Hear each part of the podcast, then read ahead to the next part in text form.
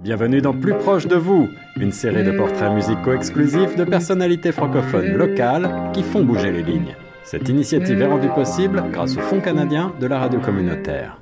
C'est parti sur les ondes de choc FM 105.1 pour une nouvelle de nos émissions audiovisuelles plus proches de vous avec aujourd'hui mon invité Philippe Flao. Bonjour Philippe. Bonjour Guillaume, ça va bien? Très bien. Je suis ravi de te recevoir dans cette série qui s'intéresse à l'éducation, à l'intégration, l'emploi, la culture, la sociabilité et bien d'autres thèmes. Euh, on a sélectionné une cinquantaine de portraits francophones euh, qui comptent, qui bougent, qui font euh, bouger les lignes ici en Ontario avec des portraits exclusifs développés autour de quatre ou cinq euh, thèmes musicaux, choix musicaux qui ont inspiré nos invités et qui leur évoquent peut-être un moment de leur vie important ou dont les paroles sont là aussi évocatrices d'un message. La série Plus proche de vous est une initiative rendue possible grâce au Fonds canadien de la radio communautaire qu'on salue et qu'on remercie au passage. Philippe, on se connaît depuis quelque temps déjà et euh, évidemment, étant une radio musicale, on passe euh, de nombreux extraits de ton œuvre. Euh, tu es musicien, auteur, compositeur, interprète, franco-torontois, installé ici de longue date. Et si je ne m'abuse, tu es d'origine française. Oui. Ben, tout d'abord, si on revient en arrière, où est-ce que tu es né, où est-ce que tu as grandi, de quelle région viens-tu? Alors moi, je suis né dans une ville qui s'appelle Épinay-Villetaneuse, euh, Épinay-sur-Seine, et euh, mais jamais vécu là. C'est l'hôpital où je suis né, et j'ai vécu dans la banlieue nord de Paris, euh, dans une ville qui s'appelle Daumont. Euh, C'est à 20 km de Paris. Les gens peut-être ici ne savent pas trop, mais notre réseau ferroviaire est assez métro, c'est assez facile d'aller à Paris quand tu habites à 20 km, tu prends le, le train, tu te retrouves centre-ville de, Paris en, 30 minutes. Là. C'est, donc, on, était souvent, moi et mes copains, souvent à, souvent à Paris. Quoi. Alors, on va, on va y revenir. J'imagine que les années de formation, d'adolescence pour un, futur musicien sont toujours très importantes. Euh, tu grandis en banlieue parisienne, tu t'y rends souvent. Euh, ton, goût pour la musique, tu l'as depuis longtemps, depuis toujours en toi. Est-ce que c'est une euh, inspiration familiale? Est-ce que ça te vient de quelqu'un autour de toi qui était musicien? Est-ce que tu as, reçu un, mentorat quelconque ou est-ce que c'est simplement une passion que tu as développée? Ça, c'est une passion que, j'ai développée. En fin de compte, on a développé entre copains. On habitait dans une, dans une rue, on se connaissait tous euh, depuis la petite enfance et on allait à l'école ensemble. Et puis donc, euh, les copains ont des disques, tu sais, on écoute. Euh, moi, évidemment, mes parents avaient quelques disques, mais c'était pas des, des choses euh, qui, qui, étaient, qui m'ont inspiré vraiment. je pense, peut-être, je me trompe, mais. On écoutait quoi à la maison? T'écoutais quoi plutôt? Ils écoutaient du, de la musique classique, du jazz des... Ouais, ils écoutaient, euh, ils écoutaient un peu de classique. Ils écoutaient. Euh, ma mère aimait beaucoup les trucs, euh, les, opéras, les opérettes. Et puis mon père aimait bien les, les musiques Elio Morricone. il aimait un peu le jazz, mais il n'y avait pas de jazz à la maison. mais ouais, c'était tout. Mais ce qui s'est passé, c'est que bon, entre copains, on a commencé à écouter la musique anglaise là. Ouais, ouais. la musique anglaise qui évidemment avait un, un énorme impact, une énorme euh, puissance sur euh, toute l'Europe et le monde entier depuis bah, le début des années 60, quoi. Ouais, c'est ça. Ouais. Puis au départ, nous, on savait pas trop. Euh, on, sait un peu comme tout le monde, on patauge un petit peu. Tu t'écoutes des choses, tu parles à quelqu'un, tu dis oh tu connais ce disque? Évidemment, on est tombé rapidement sur les Beatles là, et puis on est devenus des des fans des Beatles. C'était plus l'époque parce qu'à cette époque-là, c'était l'époque du disco. Les gens écoutaient beaucoup de choses comme ça. Nous, on n'écoutait pas ça, nous, on écoutait Beatles. Et puis, euh, c'est enfin qui est une bonne chose d'ailleurs. Euh, mais euh, euh donc, euh, c'était. tu te rappelles du premier album que tu as que tu as acheté ou que tu as eu entre les mains Premier album que j'ai acheté, c'était il y avait un prix unique à côté de chez nous. Là, j'ai acheté. The Beatles Live at the Hollywood Bowl, qui est un album horrible parce que l'enregistrement est détestable.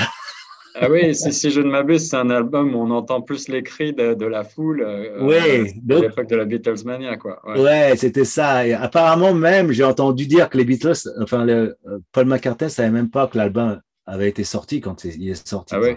Ouais, c'était peut-être ce qu'on appelle un enregistrement pirate. Euh, je ne me rappelle même pas l'avoir écouté. Non, euh, c'est. Euh, enfin, en fin de compte, il est quelque part par ici, parce qu'il est toujours, mais je ne sais pas où. Ah. Mais non, c'était Pathé Marconi qui avait sorti en France. Donc, c'était. Non, non, je pense c'est la maison de disques qui, qui avait sorti ça. mais c'est vraiment. C'est assez. Il faut être fan, quoi, parce que c'est. T'entends plus la foule que t'entends les Beatles, ouais tu, tu, tu, tu vas, euh, jeune, tu vas acheter à Paris chez des disquaires ces, euh, ces disques, ces, 33, ces 45 tours. Euh, est-ce que tu commences une collection véritablement à ce moment-là, on peut dire, ou est-ce que tu. Ça se fait un peu tout seul. La, chose qui s'est passée, c'est que bon, pendant pas mal d'années, on était branché pas mal Beatles, puis on, a commencé à entendre, bon, évidemment, les Stones, puis Led Zeppelin, tous ces, tous ces, tous ces groupes-là. Et puis, en France euh, est arrivé un peu la vague, euh, je sais pas si on peut ça New Wave, où il y avait Téléphone, Bijoux, euh, Star Shooter. Ouais, c'était, c'était quasiment, bah, il y a eu une, une première vague punk un petit peu, et puis dans, la, dans, la, dans la continuité, ouais, c'était une sorte de, renouveau rock un peu. Ouais, c'est ça, il y avait des Little Bob Story, il y avait qui d'autre il y avait euh, des gens qui faisaient du blues, euh, comme Verbeck, Benoît Blue Boy, Jean-Jacques Milteau.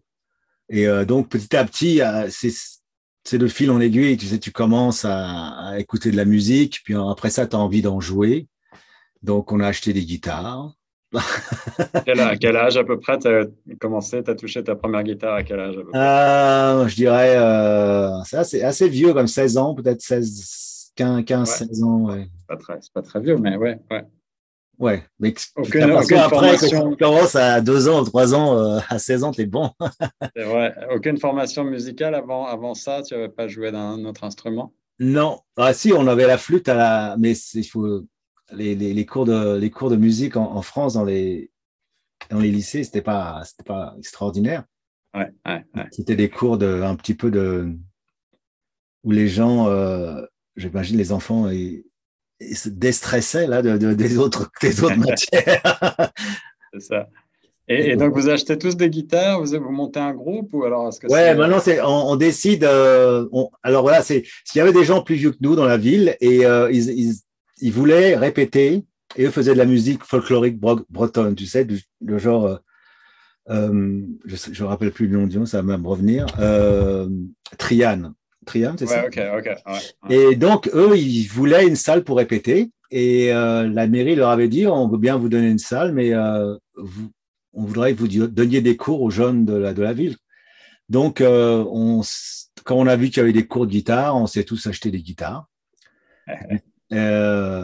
moi, j'ai acheté ma guitare à Gare du Nord. C'est un truc, c'était pas, une, pas une bonne guitare. Mais bon, pour commencer. Une guitare acoustique ou une guitare électrique? Non, c'était une guitare acoustique, ouais. Ok. Ouais, à, l'époque, de toute façon, quand, quand, les gens me disaient guitare électrique, je pensais que c'était tu, tu mettais une prise dans, dans, dans, le mur, là, dans la, puis la guitare fonctionnait. euh, non, non, c'est guitare acoustique. Et puis, on a commencé à prendre les, les, les accords. Euh, et puis, euh, à partir de là, on fait des chansons. Euh, évidemment, le, problème qu'on avait, c'est qu'on parlait pas en anglais et on était fan de musique anglaise, mais on pouvait pas reprendre les choses parce que, ultimement, on n'avait aucune idée de, comment chanter. Là. Donc, euh, on s'est dit, euh, on va faire des trucs en français, mais comme on regardait ce qu'il y avait avant nous en français, soit tu faisais du Johnny ou tu faisais du Eddie Mitchell, tout ça. Et, Ouais, ouais. du, rock qui était souvent justement inspiré par le, le rock américain ou anglais est, traduit. Quoi. Ouais, ouais. Mais à l'époque, tu veux faire des choses. Tu, tu, tu, penses que tout ce qui, qui, qui était avant, c'est pas bien. Tu veux faire quelque, quelque chose de nouveau. Alors, on a décidé d'écrire nos propres chansons. ah, ça, j'aimerais retrouver des vieux enregistrements. Est-ce qu'il te reste quelque chose? Est-ce que tu as gardé euh, des traces Il en reste une cassette quelque part. Euh, euh, J'hésiterais à l'écouter. Et, et euh, ouais, mais c'était euh, ouais, c'était c'était à peu près ça. Et puis euh, de fil en aiguille, en fin de compte, euh, je me rappelle une anecdote, c'est que moi j'écoutais beaucoup de, j'écoutais petit à petit, on écoute, on s'est, on a, on a été plus, plus loin que les Beatles. Enfin, les Beatles sont partout, mais c'est pas ça que je veux dire. C'est qu'on a commencé à écouter d'autres choses. Et puis, euh, alors, des copains amenaient un disque, amenaient un disque de Lou Reed ou ah ouais. de Lou Reed, mais un disque de ça. Alors, Gigi Kell, ok, JJ Kell. oh, tiens, ça c'est bien. Et ce genre de choses-là m'a commencé à, à m'intéresser à ce genre de trucs euh, comme Gigi Kell et puis euh, d'autres artistes. Il y avait un, album de ZZ Top qui s'appelait euh, euh Deguelo, là où c'était un album de blues, ultimement, Rory ouais. Gallagher, des choses comme ça. Et puis un jour, je parlais, j'étais, je faisais un, un, centre aéré, j'étais moniteur, et puis le gars, c'était un batteur qui était là, il me dit Oh, euh, t'écoutes de la musique? Alors je dis Ouais, j'écoute Rory Gallagher, Gigi Kell, ZZ Top. Oh, il dit Oh, t'écoutes du blues? Je dis quoi? New Blues? Ouais, ouais. Peut pas faire, tu peux pas faire Google là, tu peux pas. Ok, alors j'ai dit ok. Alors euh, j'écoute du blues. Alors j'ai commencé à écouter du blues en fin de compte. Euh. Des, des, du blues de, des racines, peut-être du blues du Delta. Euh, ouais, c'est ça. Ouais, les premiers, euh, en fin de compte, euh, j'ai décidé de prendre des cours avec un, un musicien. il y avait l'annonce, c'était dans Rock and Folk à l'époque, tu sais. C'est ouais, ouais, ouais. Petites, petites annonces. Guitariste américain. Alors j'ai dit, OK, ça, c'est déjà, c'est un plus. Blues et improvisation, quelque chose comme ça. Alors j'ai été là et puis, évidemment, je savais pas grand-chose, mais il m'a fait une cassette de Albert King euh, mm -hmm. et de Otis Redding. Et puis, euh, j'ai écouté ça, je dis, oh, ok, j'ai été à la FNAC, j'ai acheté un disque d'Albert King. Et puis, euh, de fil en aiguille, après ça, B.B. Euh, King, Freddie King, tout le monde, quoi, Chicago, New Orleans, la côte est, côte ouest, enfin, tout, tout, le monde, quoi. À, cette époque-là, euh, quand tu as entre 16 et 18 ans, là, tu, tu as le rêve déjà de devenir musicien? C'est quoi tes, tes, tes grands rêves? Oh, ouais, ouais. Dès, ouais. que, la, dès, que, j'ai acheté la guitare, le premier jour, ouais. je suis pas le seul, là, tous les copains, c'était la même chose. C'était euh, ouais. OK. Euh, je me rappelle euh, une, une, anecdote assez rigolote. On, on avait juste d'apprendre, on, on, jouait, un, on savait jouer Ré, là, il y a un, et puis ça faisait une semaine ou deux qu'on jouait déjà. Et puis euh, il y avait un gars qui, jouait euh, mieux que nous, là, qui était plus vieux, il vient nous voir jouer comme ça. On dit oh, quel niveau on a Alors, on espérait qu'ils disent euh, avancer quelque chose. Il nous regarde et dit bah, débutant. on était vraiment débutants, mais t'as, t'as, t'as, on a, la chose qui est bien, c'est quand tu es, un adolescent, tu n'as pas de. T'as pas de, de, barrière, c'est la vie devant toi. Ouais, et puis, il ouais, n'y a pas trop de, de, honte à être débutant puisque tout le monde et, est débutant. Y a pas, et puis, euh, d'ailleurs, c'est pour ça qu'il y a plein de, il y a plein de gens qui sont des, des, des normes techniciens et d'un seul coup, il y a des, des, groupes qui arrivent et ils font des chansons qui sont simples, avec des accords simples, et ça passe, et puis ils deviennent, deviennent célèbres. Puis, euh, malgré qu'ils n'ont pas beaucoup de technique. Mais euh, donc, euh, c'est tout est relatif. Il y a la jeunesse, l'impulsion, tout ça, c'est important. Alors, tu découvres très, très tôt quand même, euh, aux alentours de 16 ans, le, blues. Et tu le disais, en pleine période disco, où c'était certainement vraiment passé de mode, on, on, était sur des sons très différents. là. Malgré tout, tu, tu, expliques que vous commencez à essayer de composer en français du rock ou ouais. inspiré du blues. Euh, c'est les débuts aussi d'un grand groupe français qui euh, va peut-être être considéré comme beaucoup par euh, le plus grand groupe de rock français. C'est justement le, le, premier extrait que tu as choisi de, de, nous faire écouter. Téléphone, euh, le groupe parisien Téléphone commence dans, ce, dans cette époque-là. Est-ce que tu les découvres à ce moment-là ou tu les découvres un peu plus tard? Non, non, j'ai découvert, en fin de compte, sûrement en même temps que j'ai commencé à jouer de la musique donc c'était un peu c'était avant le blues. Euh, et puis d'un seul coup, euh, on est au lycée, tu vois, et puis tous les, les, le premier album sort là, euh, et puis ça dégage, il y a distorsion, enfin c'est.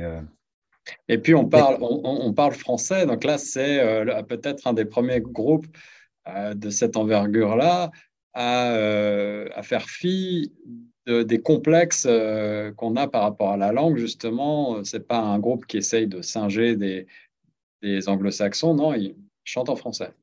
Ouais, ouais, ouais. Et, euh, et ça, c'est à leur honneur. Là, c'est, euh, ouais, c'était, c'était, puis c'était une espèce de claque. Ça venait, et puis ça, ça parlait carrément à ma génération, quoi. C'était euh, des paroles, je sais plus ce qu'il dit, caché, caché dans ton guichet, contreplaqué, aggloméré, l'idoléum. Bureau des PTT, toute la sainte journée, j'ai à te parler. Je te dis, t'as pas 100 balles pour téléphoner, donne-moi plutôt un petit ticket pour aller me balader, parler. Tout, tout, tout, ah, les ouais, c'est ça, c'est ça. Euh, c'est vraiment euh, toute la synthèse d'une époque, euh, le vocabulaire parlé justement de la rue, la musique sans filtre qui parle à la jeunesse et, et qui est, effectivement très, très révolutionnaire. Ça t'a donné euh, l'idée que c'était possible, que tout était possible, là, finalement, en écoutant téléphone? Oui, c'est ça. ça bah, c'est, on, avait, à la fois, ça nous a fait un peu peur parce qu'on a, euh, tu sais, OK, oh, mais oui, c'est, ça, ça, dit que oui, on peut, tu peux faire des choses. Euh, tu peux faire des choses en, français, c'est possible, malgré que à l'époque, au niveau musical, il y a un énorme, euh, un énorme cloisonnement en France euh, entre euh, les gens qui pensent que bon, téléphone, c'est pas bien, ils font, ils font du mauvais rock, il faut écouter les Stones si tu aimes téléphone, enfin des choses comme ça. Ah et puis c'est pareil entre le, rock, le jazz, le blues, tout ça, tout, tout est un peu cloisonné et c'est un peu bête, mais c'est comme si c'était comme ça. je sais pas comment c'est maintenant au niveau de la, de la musique en, France. Je ne vais plus l'avoir, mais, euh, mais oui, ça, ça donne l'idée que c'est, les choses sont possibles. Et puis, euh, euh, ils ont une présence scénique, tu sais. Ils sont. Ouais, tu es allé les voir sur scène à ce moment-là Je les ai vus à la fête de l'UMA. ouais. wow. je me rappelle, c'était, il y avait, en fin de compte, un truc que j'ai oublié. Il y avait, c'était, qui est-ce qu'il y avait? Euh, j'ai été plusieurs fois. Est-ce que c'était Lavillier qui jouait aussi? Il y avait Lavillier, il y avait François Béranger, donc euh, des gens qui faisaient des choses en français, qui faisaient de bonnes choses en français. Il y avait Téléphone, ouais. Et euh, je crois que Téléphone devait passer en vedette, j'imagine. Et il, il avait plu, tu sais. et quand ils ont commencé à jouer, ils avaient mis des masques, je je sais pas si on, voit ça encore maintenant, les masques de, politiciens que tu achetais dans les. Ouais, ouais ils avaient tous des masques et puis euh, euh, Aubert est arrivé euh, et puis avec sa voix là, il a dit la pluie s'est arrêtée quand ils ont commencé à jouer. Il a dit on a arrêté la pluie et puis ils ont commencé à jouer. toute la foule était déchaînée, c'était c'était bien, c'était c'était un grand moment de rock'n'roll. Alors, on va écouter tout de suite un bref extrait téléphone, le premier choix musical de mon invité Philippe Flau dans notre émission Plus proche de vous sur Choc.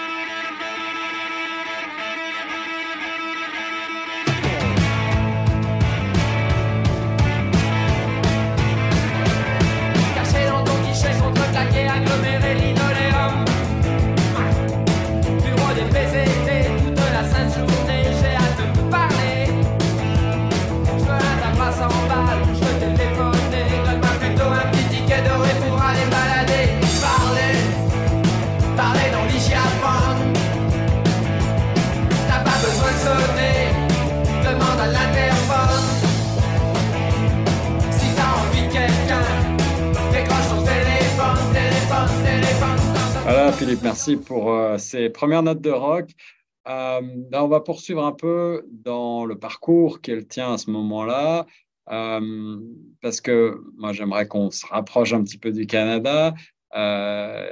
Tu, es installé chez nous depuis bien longtemps, mais malgré mes recherches, je n'ai pas pu trouver la date exacte. je ne sais pas si tu t'en rappelles. je suis arrivé en, en 1989. 1989. OK. Donc, tu commences, tu, commences, euh, tu commences un peu à jouer en France à ce moment-là. Est-ce que tu, tu as d'autres activités ou tu as été, euh, musicien professionnel d'entrée de jeu?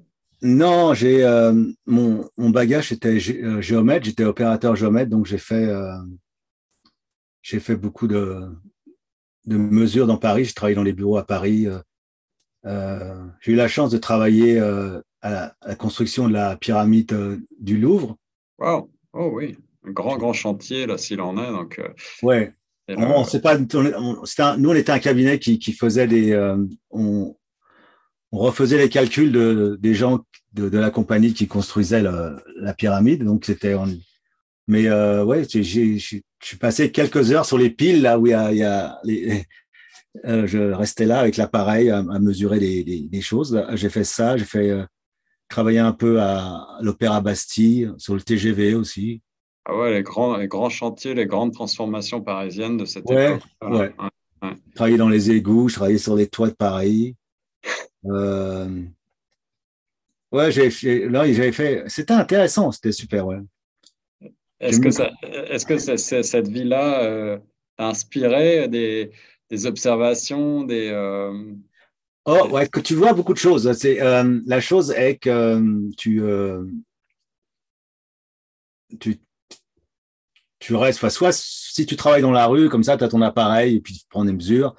Euh, il y a souvent des moments de pause là où tu peux euh, regarder autour de toi. C'est ça que tu fais et tu regardes. Mais euh, quand on allait dans des, dans, dans des, usines désaffectées ou dans les sous-sols, tu, tu, tu rencontres les gens, c'est assez intéressant. Ouais. Donc c'est inspirant, il y a des choses qui restent, sûr. Ouais. Et qu'est-ce, que, qu'est-ce qui t'a fait vouloir euh, changer d'air, euh, voyager? Et qu'est-ce qui t'a finalement amené à, Toronto? Est-ce qu'il y a un élément déclencheur ou est-ce que tu as juste eu envie de, de, partir à l'aventure là, euh, dans ces années-là? Non, non, ce qui s'est passé, c'est en fin de compte, c'est que j'avais vraiment envie de devenir musicien. Et. donc, et de jouer du blues. Et donc, j'ai commencé à, à travailler ça de fil en aiguille, j'ai rencontré d'autres personnes qui étaient intéressées par la, qui avaient le même objectif.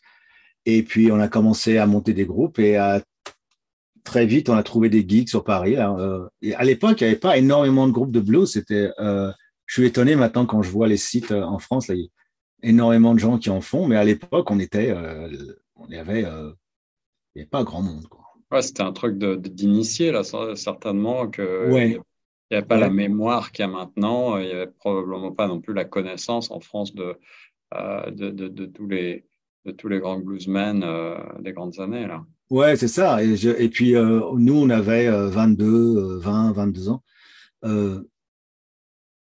quand on jouait, on jouait pour des gens qui avaient une quarantaine d'années, cinquantaine d'années, sûrement, hein, trentaine peut-être.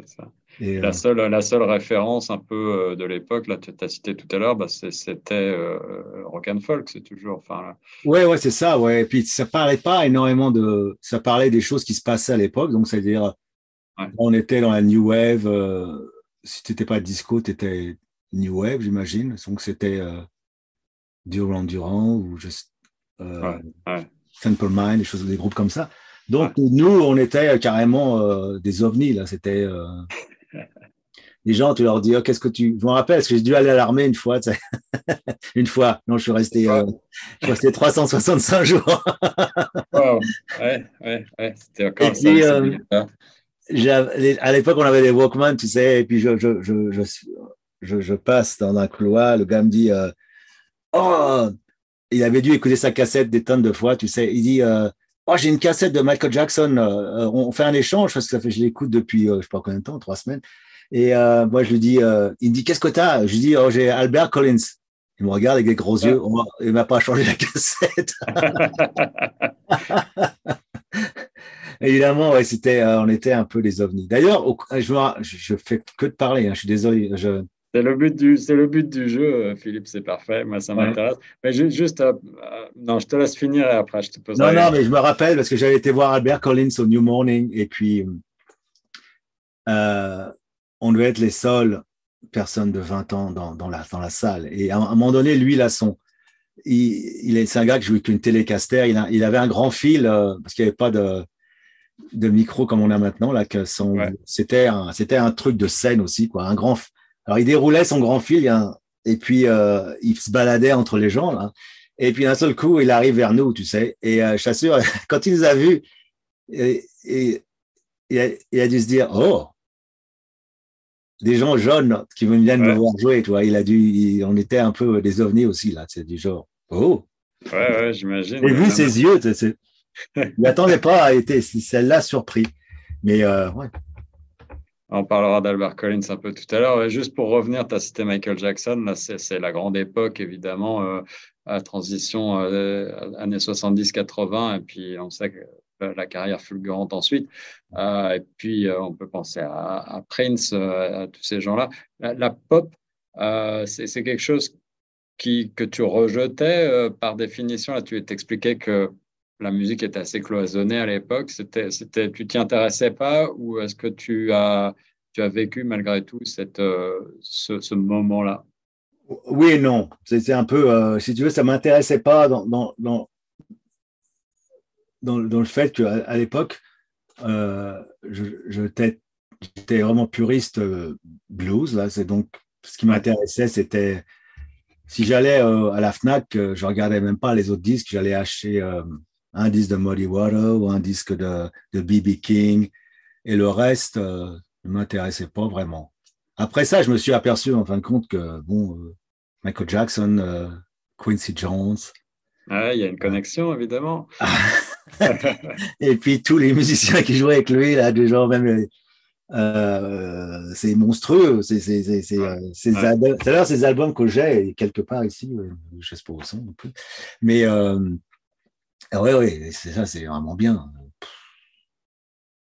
Alors, le deuxième extrait que tu as choisi pour nous, c'est euh, un genre qui est quand même assez différent, pour ne pas dire diamétralement opposé, dont on n'a pas encore parlé, euh, puisqu'il s'agit de jazz manouche, euh, Django Reinhardt avec le fameux nuage. Django qui, évidemment, a marqué le paysage musical mondial, mais peut-être encore euh, davantage français parce que, évidemment, on sait qu'il euh, a une, énorme influence euh, en France. Django, tu l'as, découvert aussi à ce moment-là, en cherchant des, classiques, entre guillemets, ou c'est venu plus tard? Non, la, chose qui s'est passée avec, Django Reinhardt, c'est qu'il était dans le paysage musical. Tu sais, j'avais entendu Nuage et j'avais, j'avais entendu, dans des films, j'avais entendu sa musique. Là, j'avais, euh, il y a un film qui s'appelle, euh, un film sur la résistance. Euh, je me souviens, j'avais vu ça à la maison. C'était ce type qui s'engage dans la milice. je ne sais plus, c'est son nom. mince, comment ça s'appelait Et au, départ, il y, a, il, y a, une musique de Django et mon père dit Ah, Django ah, Je dit Tiens, connaissent. Hein, et euh, après ça, quand j'ai commencé à écouter du blues, euh, je me suis commencé très vite à écouter des guitaristes parce que j'étais branché guitare. Et puis, euh, les gens dans le milieu où j'étais, ils étaient très américains très, ou anglais. Là, ils parlaient pas. Et puis je leur dis, mais vous écoutez Django? Ils disent, oh non, non. Je dis, tiens, c'est bizarre quand même. Alors, j'ai acheté, je me suis dit, tiens, mais il faudrait quand même que je, que je regarde moi-même et puis j'ai acheté un disque et puis c'était un disque euh, c'était un disque live d'une émission de radio où il jouait avec euh, des musiciens américains. C'était juste en 45 là et euh, c'était d'improvisation et il y avait des blues dessus. Et je dis putain, il joue super bien. C'est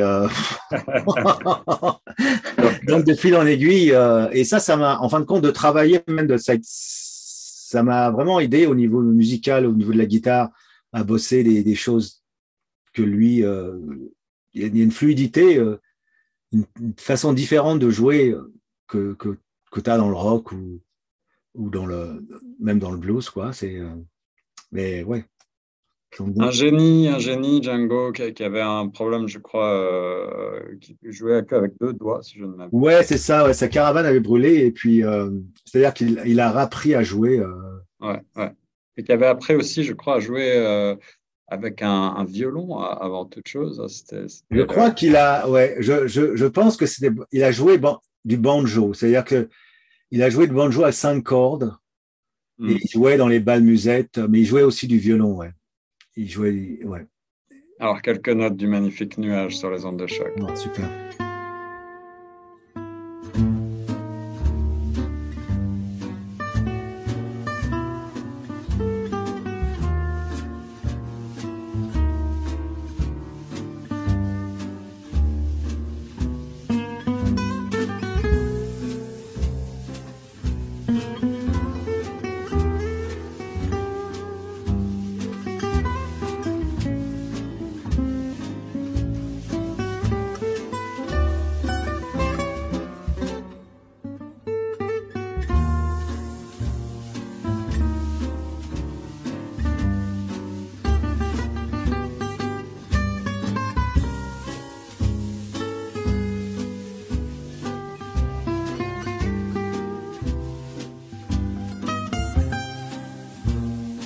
Merci pour ce choix, Philippe. Euh, deuxième extrait, on continue euh, dans, tes, dans la progression de ton parcours, parcours de vie, parcours euh, professionnel, parcours musical.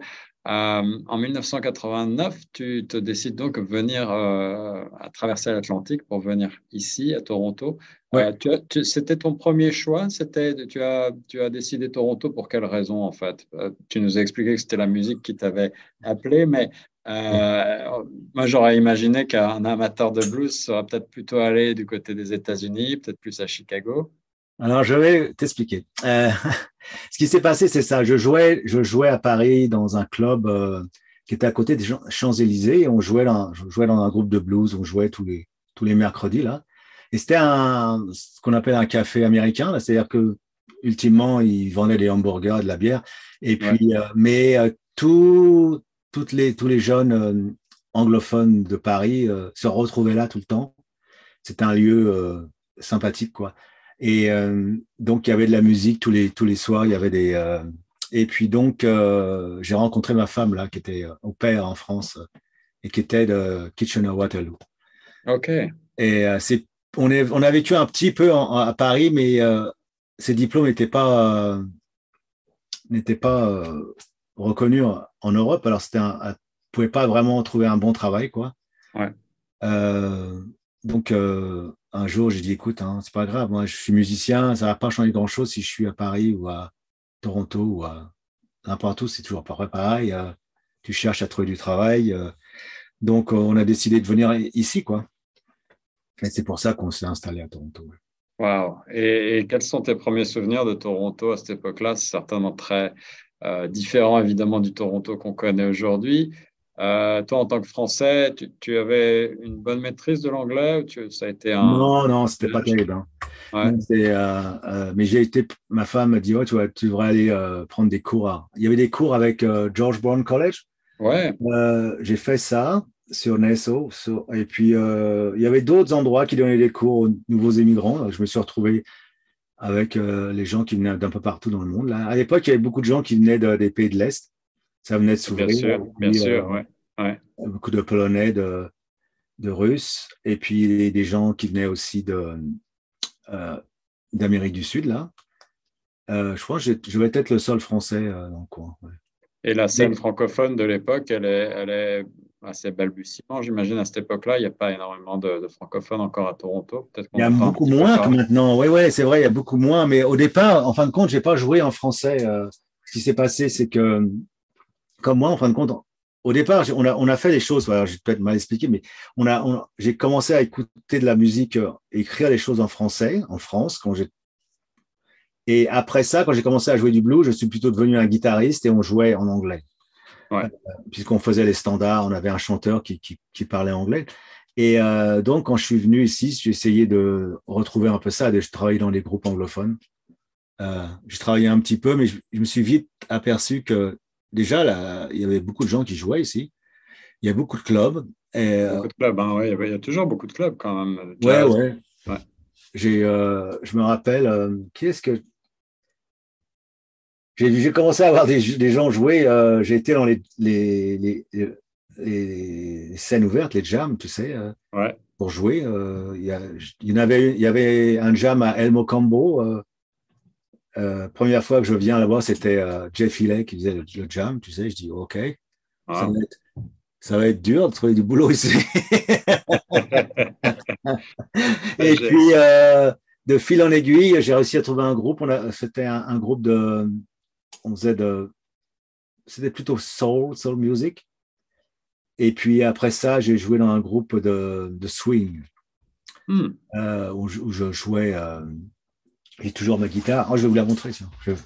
Ah bah oui, on veut bien voir aussi puisqu'on diffuse également en vidéo sur notre page. Euh, Allez, là, je l'ai ressorti il n'y a pas longtemps, tu vois.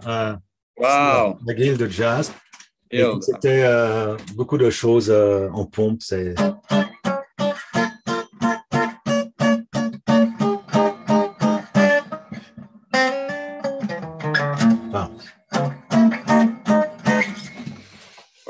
Merci Philippe. Ah on a même le droit à un petit extrait euh, section acoustique, section acoustique. J'adore ça.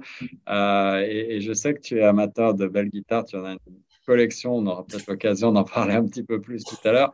Là, à ce moment-là, tu te frottes vraiment à différents genres musicaux. Là, le swing, c'est quand même un peu loin du, du blues et du rock. Ouais, ouais, ouais. De toute façon, euh, bah, le, le, chose, c'est que euh, quand tu, quand tu commences à jouer du blues, tu, tu utilises des, accords qui sont euh, qu'on trouve généralement pas dans la musique pop, là, parce que musique pop, c'est assez quand même au niveau des accords. C'est pas que c'est pas beau, c'est rien à voir avec ça. C'est que il y a un peu moins d'enrichissement et là, en jazz, en plinant encore plus, hein, ouais, on a le droit à des dissonances et des choses qu'on qui, qu'on trouve pas dans la, dans la musique j'ai généralement, hein, à part évidemment des artistes comme Sting ou des gens comme ça, où là, il y a des, trucs qui sont. Euh... Ouais, il y, a des, il, y ben, y a des influences d'ailleurs du, du, jazz. jazz ouais. Par contre, même Michael Jackson, hein, sur des choses, il y a, y a, y a des. Il y a. Alors, euh, tu, joues, tu, joues à, tu joues à travers différents groupes et euh, je pense que ça, ça, va être aussi des années de formation pour toi, musicalement parlant et puis euh, humainement aussi. Euh, mais aujourd'hui, on te connaît comme euh, musicien francophone avant toute chose, puisque tu écris, euh, tu composes en français. Tu, as, tu as déjà l'idée de poursuivre cette activité en français à ce moment-là? Est-ce que tu continues de composer, d'écrire, ou est-ce que tu es plutôt un musicien de, de scène, un guitariste de, de studio également?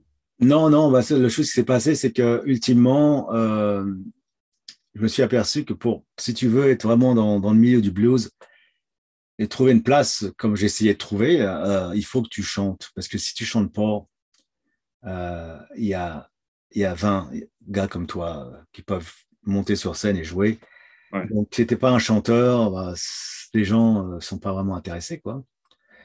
Et c'est la loi du marché, quoi. c'est comme ça que les choses se passent. Donc, euh, j'ai dit, OK, il faut que je chante, mais mon anglais n'est pas terrible, OK Et puis, ma femme est tombée sur les cassettes que tu parlais tout à l'heure. ah, voilà. C'est vrai. Tu chantais déjà sur, tu, tu chantais euh... Ouais, je chantais, ouais, c'était moi le chanteur, euh, guitariste. Et puis, euh, elle a dit, bah, écoute, c'est créer des chansons, pourquoi tu n'essayes pas d'en écrire d'autres? Et puis voir où ça va, quoi, tu vois C'était l'époque rock voisine, tout ça, là. j'ai dit, OK, je peux essayer. Alors, j'ai écrit des trucs. Et puis à l'époque, à, je vais parler de, Radio-Canada, ils, avaient un, il y avait un, concours qui s'appelait euh, Ontario Pop. Et alors là, tu, dans différentes, tu t'inscrivais. Et puis dans différentes villes, il y avait un comité d'écoute qui écoutait ce que tu faisais. Puis si tu si étais pris, tu allais à Ottawa. Euh. Alors j'ai fait une fois et là, j'ai pas été pris. Et puis, euh, c'est marrant parce que c'était cette fois-ci, euh, la fois où j'ai fait la. Alors, j'étais mort de peur, évidemment, faire euh, aller dans les studios Radio-Canada, faire un. Tu prends ta guitare et tu, chantes la chanson. Hein. Et puis, j'étais avec Éric Dubourg, qui, était, qui devait passer. C'est un gars qui maintenant fait partie de la communauté, qui a fait des chansons, un autre, une autre personnalité de la, francophonie canadienne en fin de compte, lui, puisqu'il fait beaucoup de choses à, travers tout le Canada maintenant. Mais alors, euh, ouais, il était avec sa mère, c'est marrant, hein. les temps passent. et puis, alors moi, j'ai pas été pris, euh, mais j'ai dit, bon, ok. Alors, ils m'ont dit, euh, ouais, les textes, pas terribles. Y a des fautes d'orthographe en plus. Ok, bon. D'accord, d'accord. alors, j'ai dit, ok, bon, c'est pas bon, on va essayer de faire mieux la prochaine fois. Alors, j'ai écrit une autre chanson et euh, l'année d'après, ou c'était deux ans après, je suis revenu, j'ai refait une demande. Et là, cette fois-ci, boum, j'ai été pris. Alors, ça, je crois, en 1997, si mes notes sont bonnes. Ah oui, peut-être. Euh, et, la chanson s'appelait Du café dans ma tasse, c'est ça? Ah oui, c'est ça, ouais, c'est ça, ouais. C'était, euh, ouais, c'était, en fin de compte, ouais, c'était assez parisien, c'était, enfin, c'est peut-être mondial aussi, c'était une personne qui tant qu'il n'a pas bu son café, il ne faut pas lui demander, c'est un ours, quoi. Le, personne. Je me reconnais bien là-dedans. Alors, euh, au fil de ta carrière, si on avance un petit peu plus, euh, en français, bah, tu, as, tu as quand même reçu pas mal de distinctions et de, et de prix là, et tu as écrit un certain nombre d'albums. Je ne suis pas sûr d'avoir le nombre exact. Je, pense qu'il y en a au moins, au moins cinq que j'ai retrouvés. Ah, c'est vrai. Euh, le premier, c'était euh, Le Chien en 2002, c'est ça? Ouais, ouais, album en français. Ouais, premier album en français, Le Chien, qui était un, ultimement euh, pratiquement complètement autoproduit. Le Conseil des Arts, après, m'a donné un petit peu de fric, mais c'était vraiment à la fin. Et, j'avais, c'était, ça c'était pour plusieurs années. Et puis, la chanson Le Chien était c'est la chanson qui, m'a fait gagner un prix en Ontario. Là. Euh, c'était une bonne chanson. Euh, les autres chansons, euh, c'était une période où je cherche, tu sais, un petit peu. J'avais, j'avais souvent écrit à ou parlé à des gens. j'appelais les maisons de disques à, Montréal, disant, ils me disaient, oh, tu sais, ici, ce qu'on aime, c'est le groove rock. Hein. Alors, les mecs qui, qui, écrivent des textes, ça ne nous intéresse pas vraiment. Alors je dis ok, ça va être dur alors. Euh, alors j'ai fait, dans, je me suis dans cet album-là, il y avait des chansons un peu rock, mais il y avait cette chanson-là qui était euh, dans, dans la, la, lignée de Brassens un peu. Euh.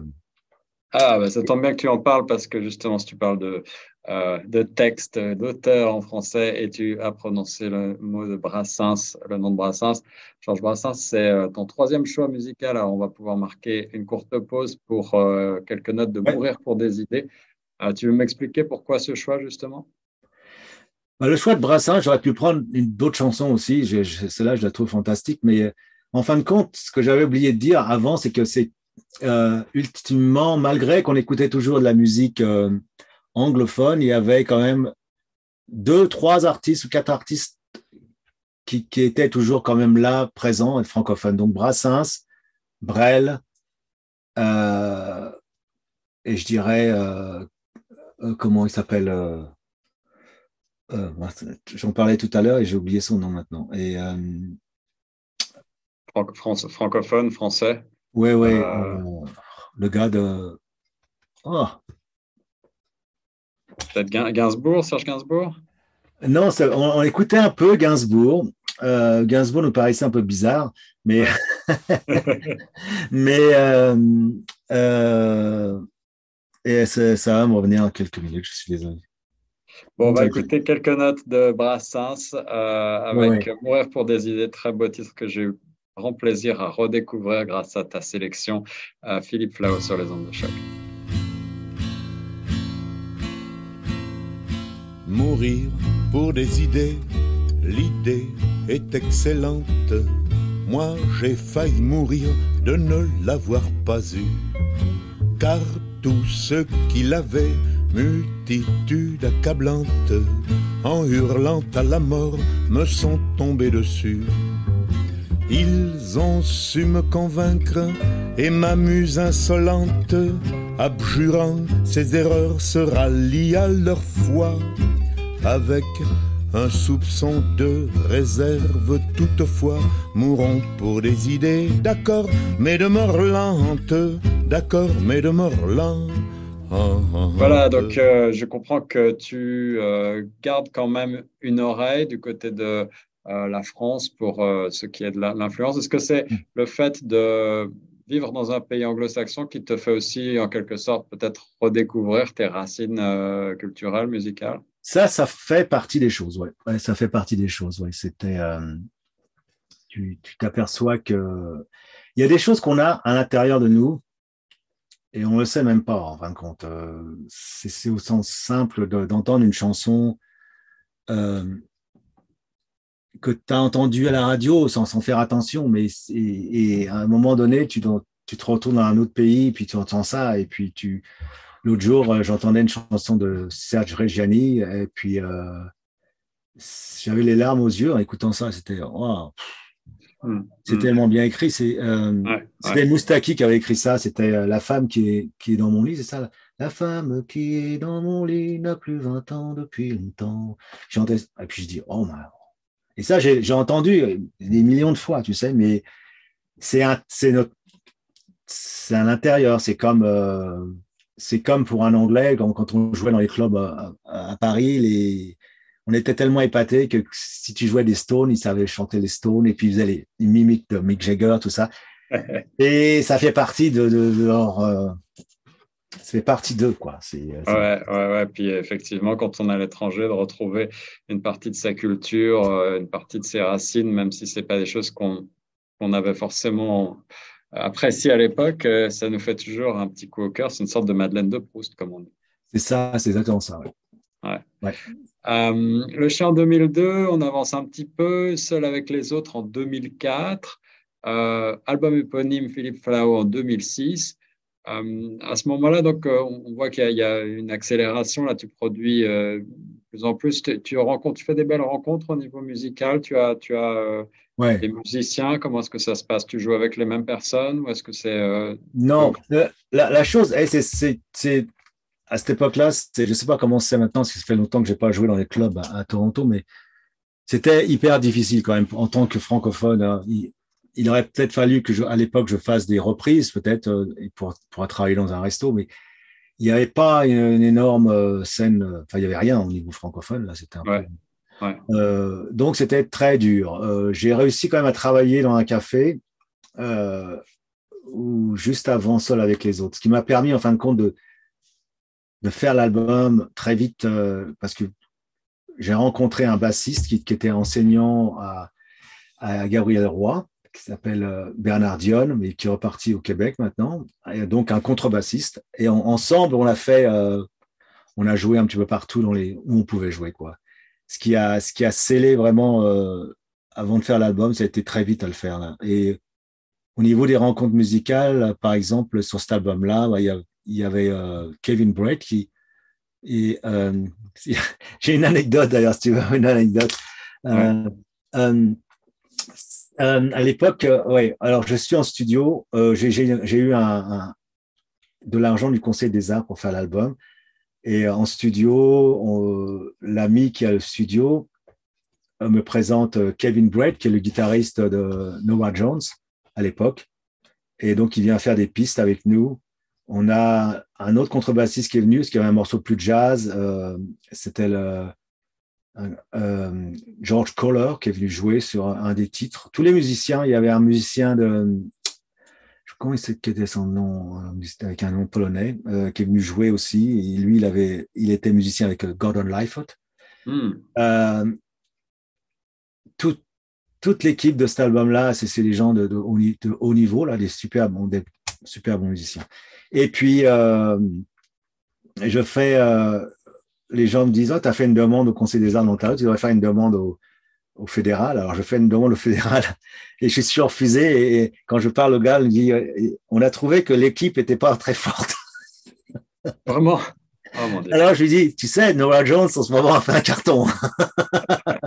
C'est là qu'on voit la, déconnexion parfois entre les, les décideurs et, Ouais, bah, ça dépend. Les c'est rigolo. Euh, ultimement, ce qui se passe généralement, c'est que des fois, il y a des gens qui sont branchés sur ce que tu fais, et puis des fois. Ouais, c'est certain. Surtout pour ce qui est artistique, ça reste quand même euh, subjectif et, on est, euh, on, est à la merci du goût des autres. Exactement, ouais. Et malgré que c'est pas dit, donc, mais si c'est quelqu'un qui est branché électro et et qu'il écoute des guitares, et ça, va dire oh, c'est ça. le sentiment qu'à cette époque-là, euh, à Toronto, il y, avait, il y avait un petit peu plus d'intérêt pour euh, ce qui se passe euh, dans la communauté francophone. Il y a, une, effervescence légère ou ça reste encore très, subtil? Est-ce qu'il y a un peu plus de... je pense, ouais. ouais il, y a un peu, il y a un peu plus de francophones qui arrivent à ce moment-là, au début des années 2000, au milieu des Oh là, là, ça commence, ouais. C'est là que votre radio est née, là, ça, ça Choc FM est, part en onde en 2006, c'est vrai, ouais, même si la coopérative a, existé en 1991, mais euh, Choc FM obtient la licence en 2006. Et tu as parlé de Bernard Dion, c'était un grand, un, grand ami qui s'est investi dans Choc FM aussi. oui, oui, oui, oui, je sais, ouais. Vous étiez à notre endroit. Euh, oui, ouais, je, me, je me souviens de tout ça. Ouais, c'est. Euh, euh, oui, les choses commencent à bouger. Bah, il y, y, a une migration francophone plus importante, je pense.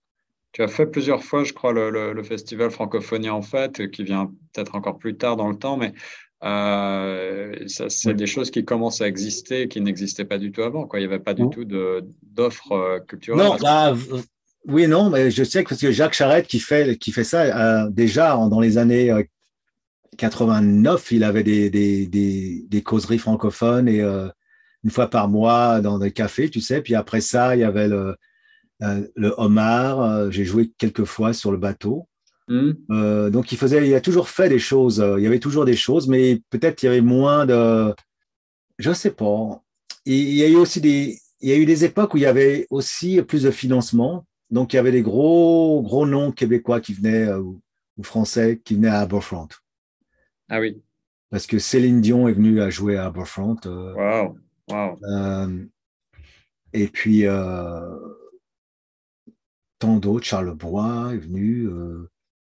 Ah oui, oui, donc il y avait un, il y avait un intérêt aussi, certainement de la part du public euh, du public anglophone pour des grands noms comme ça. Euh, et puis ça, c'est des, des, noms qui, qui, qui fédèrent aussi. C'est bon, c'est ouais. après ça. Euh, Toi-même, tu as, est-ce que tu es allé jouer du côté du Québec, peut-être Oui, alors quand j'ai fait seul avec les autres, j'ai essayé de faire une petite tournée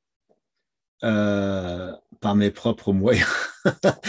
on a loué, j'ai loué, on a loué une, une, auto et puis on est parti on a fait, j'ai eu une date à, Montréal que j'avais trouvée sur le plateau là.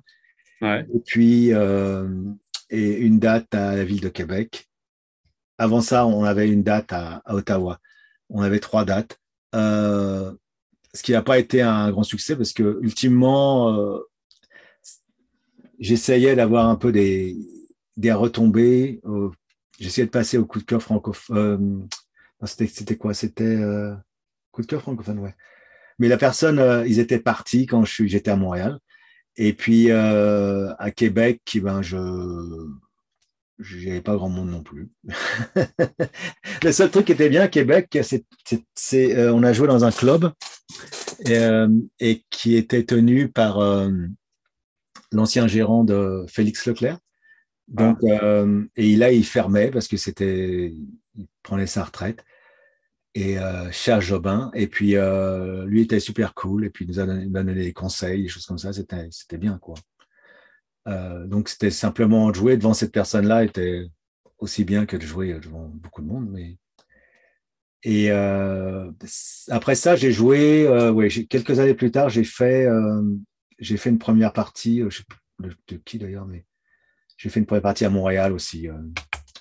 Là, c'était dans une grosse salle, c'était bien. Ouais on, pourrait, on, pourrait, se parler de, musique évidemment pendant des heures. Moi, je, suis un public conquis, donc euh, je, voudrais en savoir un maximum, avoir un maximum d'anecdotes et de détails. Mais euh, l'heure qui nous est impartie euh, avance dangereusement. Alors, j'essaie d'avancer un petit peu dans la chronologie. vas-y, vas-y, vas-y. si, si, on se rapproche du présent, et puis après, je vais te demander ce que sur quoi tu travailles en ce moment. Mais avant, je voulais quand même mentionner que euh, un peu avant la pandémie, tu avais sorti un sourire. Euh, je crois qu'on s'était vu euh, à ce moment-là, certains ouais. studios. c'était 2019. Ouais, ça c'était une autre belle rencontre parce que j'ai rencontré un gars qui est un Français qui habitait à Toronto qui s'appelle Frédéric Chevalot et lui, c'est marrant parce que j'avais ses filles parce que on n'a pas parlé de ça, mais les gens peut-être le savent pas, c'est que je, gagne ma vie en, faisant de la musique pour les enfants dans les garderies francophones de Toronto et les écoles, euh, certaines écoles Montessori. Et euh, je donnais des cours à la mosaïque après école. Et euh, il y avait un parent, il arrive en retard. Je dis, hey, pas retard. et puis, je dis, oh, mais vous êtes français et tout ça. Il me dit, ouais, la région parisienne et tout ça. Je, oh, je dis, OK. Puis, je sais pas pourquoi, on a commencé à parler de musique. Et lui, il me dit, oh, je travaille dans les studios à Paris. Et il connaissait des gens que moi je connaissais, tu vois, des gens, des, hmm. musiciens qu'il travaillait avec en France. Et donc, euh, de fil en aiguille, on devenait amis. Et puis, euh, c'est lui qui a enregistré l'album. Et lui, euh, pour te dire, c'était un type qui avait travaillé avec tout le monde en France. que peut-être, excepté, il m'a dit, excepté Nougaro, Bachoum, il avait peut-être pas. Mais tout le reste, il avait travaillé tout le monde. Et même travaillé avec des anglophones, il avait travaillé avec les Stones sur un album des Stones. Donc, il connaissait, euh, connaissait vraiment le milieu, puis il connaissait vraiment l'enregistrement. Euh, donc euh, lui m'a aidé, et puis aussi m'a aidé un peu plus que, que les gens qui t'enregistrent, et puis qui, t'enregistrent ce que tu fais, mais lui il me disait non, non, non, là, il faut que tu, Ah oui, il a joué un rôle un peu de, producteur en plus. Ouais, c'est ça, ouais. C'est, c'est la première fois de ma vie où j'ai, j'ai chanté une chanson pendant, pendant 8 heures. Là. Bon, pas 8 heures, mais je sais pas, j'avais plus de voix à la fin, mais on reprenait tout, me dit non, là, tu vois, là, il faut. Euh, non, ça, ça va pas, là, il faut que tu coupes, là, coupe. Prends ton taste, coupe. Ah, c'est une belle, une belle rencontre formatrice aussi, là, pour, pour toi. Ah ouais, ouais, c'était bien, ouais. Euh, ouais, c'était. Euh, c'était, il m'a vraiment, euh, vraiment donné un, un, un, grand coup de pied dans le cul, non, un, grand coup sur l'épaule pour euh, pousser euh, à essayer de, de choses, des, choses qu'on pense savoir et qu'on ne sait pas en fin de compte. donc ça, c'est, c'est, c'est toujours intéressant d'avoir quelqu'un qui est capable de, de, voir ce qui. Parce que des fois, c'est un petit truc. Hein, peut gratter une chanson sur. Je me rappelle avoir vu des, des extraits euh, d'enregistrement. Tu as beaucoup parlé des Stones, moi je suis aussi un grand fan. Et euh, euh, Mick Jagger, lorsqu'il enregistrait un album solo, son premier album, il avait, il s'était plus ou moins passé de producteur. En tout cas, il devait considérer qu'il était tellement au sommet qu'il n'avait pas besoin d'un avis ou que personne n'osait lui, lui dire quoi faire et quoi ne pas faire.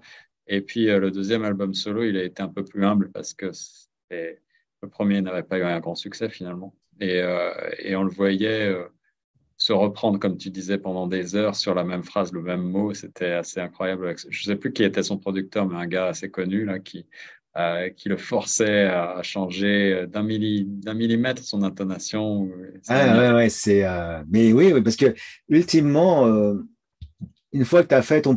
Tu fais enregistrer, que c'est mixé et que c'est. Ils ont fait le master, tu donnes au public et ça doit vraiment être bien. Parce que si tu laisses, euh, et ça m'est arrivé, tu, tu, te dis, ah, enfin, tu, fais des heures que tu es en studio, et puis la note, c'est ah, non, non. Et puis, euh, si tu la laisses, tu vas regretter après. Il hein. faut mieux. C'est ça, la perfection. Même si moi aussi, je, j'aime quand parfois il y a une petite imperfection d'enregistrement et qu'on la retrouve et un, un attachement sentimental à ça. Non, non, mais il y en a, il y en a que tu peux laisser. Ok, on entend quand, tu écoutes des choses. Euh, euh, des, des fois, tu entends les, guitaristes acoustiques, par exemple, puis tu entends les, la main qui, qui, le squeak, le, truc, les frettes, toi, tu, euh, ça, ça fait partie de, c'est un, ça fait partie de la vie de la chanson. C'est pas. Mais bon, si tu as un mot qui est un peu, euh, oh, bon, c'est faux, là, il faut quand même peut-être. Quoique, il y a, y a, des, y a des, des grands titres qui ont fait des, des millions de dollars où il y a des notes qui sont fausses. Puis... C'est vrai, c'est vrai, absolument. Philippe, euh, j'aimerais, j'aimerais euh, aller vers l'avenir maintenant. Excuse-moi d'accélérer les choses, mais pour, vas-y, vas-y, vas-y. Pour conclure, bah, je voudrais en savoir un peu plus. Tu m'avais dit avant cette émission que tu avais l'envie, que tu préparais déjà des nouvelles chansons pour un futur album. Est-ce qu'on en sait un peu plus à ce stade? Est-ce qu'on peut espérer découvrir un, nouveau Philippe Flau prochainement? Ouais, c'est euh, l'histoire est financière en fin de compte, mais euh, je vais. Euh, y a les, titres sont faits depuis quelques années déjà, certains. Et puis j'ai vraiment envie de faire un, un, album qui sera vraiment plus blues depuis beaucoup d'années. Et j'espère commencer à faire des enregistrements cet été, mais ça sera pas, ça se, va se faire en étapes par rapport à, aux finances et comment je ça sera peut-être un, soit un album, si je peux aller chercher du financement un jour, un peu dans, dans, les mois qui suivent, là, ou soit un EP, là, comme on dit. Un EP, ouais. ouais. Et est-ce que ce sera encore en français? Ah ouais, ça sera en français. Il est possible qu'il y ait un titre ou deux en anglais. Voilà, en tout cas, c'est une bonne nouvelle pour nous. On, a, on espère découvrir euh, ce, ce, nouveau, ce nouvel album, quoi qu'il arrive. Euh, on a beaucoup parlé de blues et puis euh, si c'est un album euh, très blues vers lequel tu t'en viens, bah, ça tombe bien. Pour finir, tu as choisi Albert Collins, dont tu as pas mal parlé aussi, que tu as pas mal cité avec le titre Dans Those Yoko. Quelques mots pour conclure sur ce dernier titre, ce dernier choix? Quand, j'ai commencé à, à vraiment m'intéresser au blues, là, c'est c'était pas mal difficile de trouver des albums en français, même à la FNAC en France, on n'en trouvait pas grand-chose. Euh, et euh, il fallait aller dans les, dans les certains dans les bacs aux puces ou ouais, des endroits pour essayer de trouver les albums. Donc ça, c'est un album de Albert Collins que j'avais trouvé en réédition allemande, mais où c'était que des instrumentaux. Alors, quand tu étais guitariste, c'était super parce que le gars, à l'époque, bien sûr, on n'avait pas les ordis, donc on met, pour, pour apprendre les, pour les, pour repiquer les phrases, il fallait être super bon avec la platine de disque. Tu mettais le disque là et hop, tu euh, hop, la soulevais, la soulevais, hop, tu le remettais et hop, tu le. Alors, les disques instrumentaux étaient, euh, étaient bien. Il y avait, il y avait celui-là, il y avait le disque de Freddie King aussi, euh, Go Surfing. Là. Ça, c'est des albums que j'ai beaucoup, beaucoup passé là pour repiquer les, les phrases, essayer de, de comprendre ce qui se passait. Quoi. Donc, ça, c'est, c'est un album fétiche, disons. Alors, quelques notes pour terminer, Albert King, notre le Call. Merci beaucoup, Philippe Flau, d'avoir été mon invité dans Plus proche de vous et au plaisir de te recevoir en studio euh, pour euh, parler musique. Ouais, merci beaucoup.